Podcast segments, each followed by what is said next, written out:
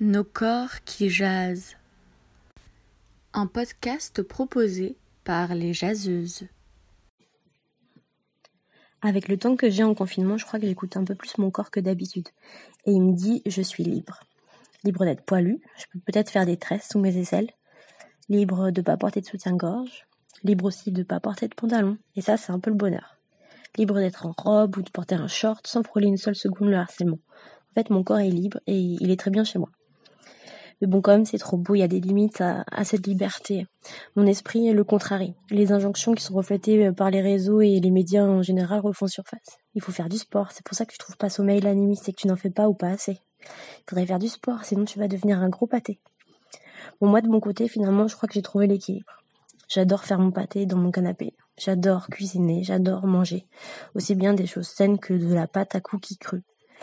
Alors pour la conscience des fois ou pour trouver la sérénité d'autres fois, je fais du yoga et du sport et mon corps est content.